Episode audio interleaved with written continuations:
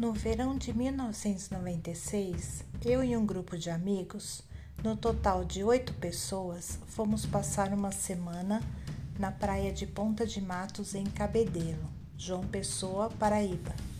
O lugar onde íamos ficar era uma choupana de pescador, uma espécie de aldeia de pescadores caiçaras, onde as casas ou choupanas tinham o telhado feito de palha de coqueiro e as paredes eram de pau a pique. Lugar simples e paradisíaco. Não existia na localidade energia elétrica na época. Era utilizado candeeiros a gasolina. Na parte do dia desbravamos algumas outras praias na região. À noite fazíamos luau ao som de violão, em torno da fogueira. O pessoal do primeiro dia totalmente cansados, foram dormir cedo. Na época já possuía o meu lado desperto, ativado, e como sempre fiquei na praia para realizar as minhas meditações e buscar o desdobramento. Não sei se pelo cansaço, mas não conseguia realizar o procedimento. Fiquei a observar o mar. Exatamente por volta das três da madrugada, observei vindo do mar de vários pontos, de várias direções no sentido à costa, vindo do alto mar em altíssima velocidade, algumas esferas, sem fazer som algum. Eram silenciosas e luminosas, meio que azuladas. No total eram 24 pontos de luz. Porém, observei que dos 24, apenas dois deles continuaram a trajetória em direção à praia imprimindo uma velocidade intensa, até que começaram a reduzir a velocidade ao irem chegando próximo à costa até pararem de forma abrupta. Nesse meio tempo, corri até a casa para buscar o binóculo que levamos e aquel, aquelas antigas câmeras que utilizavam filmes com flash descartáveis. Mas aí lembrei que tínhamos utilizado todas as poses durante o dia. Então peguei apenas o binóculo à noite, estava bastante clara, bastante iluminada e dava para observar o céu e o mar de forma bastante clara e límpida. Ao retornar à praia de posse do binóculo, consegui ver agora de forma mais concreta os objetos. Ainda estavam estáticos, Ficaram nessa posição por 15 minutos até que, vindo de algum ponto do mar, emergiu um objeto com mais ou menos uns 200 metros de circunferência, saindo do mar.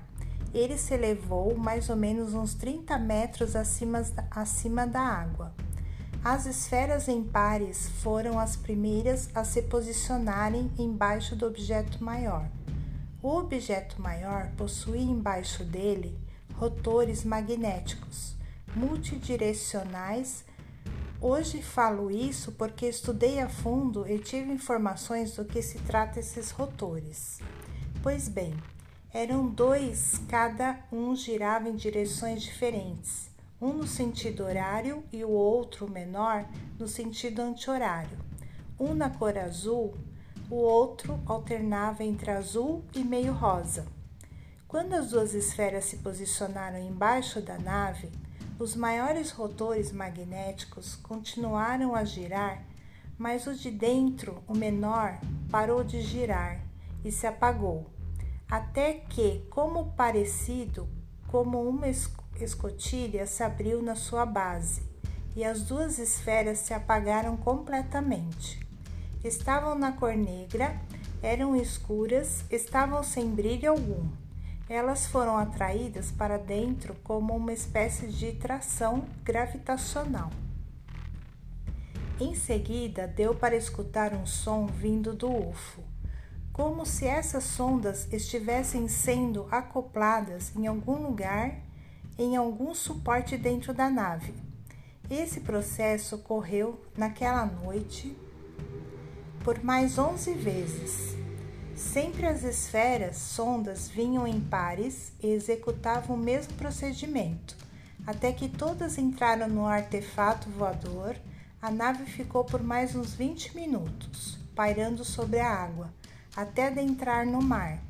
Olhei tudo aquilo de certa forma maravilhado e assombrado, apesar de já saber do fato de não estarmos sozinhos no cosmos. Não dormi essa noite, pois o sono fugiu de mim. No dia seguinte, contei para o pessoal. Não acreditaram na maioria, apenas uma amiga, pois essa era sensitiva. Aliás, ainda é, pois é viva. Então todos resolvemos fazer uma vigília na noite seguinte. Dois não aguentaram de sono e foram dormir, mas ficamos então em seis. E quando foi novamente exatamente às três horas da madrugada, aconteceu a mesma coisa. Uns choravam, outros rezavam e se tremiam, outros gritavam de felicidade. Tudo ocorreu da mesma forma que tinha ocorrido na noite anterior. Então resolvemos conversar com os pescadores das redondezas sobre o fato. Falaram que em tempos e tempos, durante o ano, ocor ocorrem esses fatos. Eles falaram que são os deuses e que coisa de deuses e espíritos não se devia mexer ou querer entender. Falaram que por vezes a marinha esteve na região perguntando o que eles tinham visto. O fato é que o que vimos ocorreu por mais cinco vezes na semana. No último dia, algo diferente aconteceu. Tudo foi igual apenas no final. Essa nave, com 200 metros de circunferência, mudou, não era a mesma. Na verdade, as que as sondas entraram era a mesma. Ela entrou no mar da mesma forma, porém, ao sair pela segunda vez, não era a mesma nave, era uma maior ainda, em forma de cilindro na cor escura.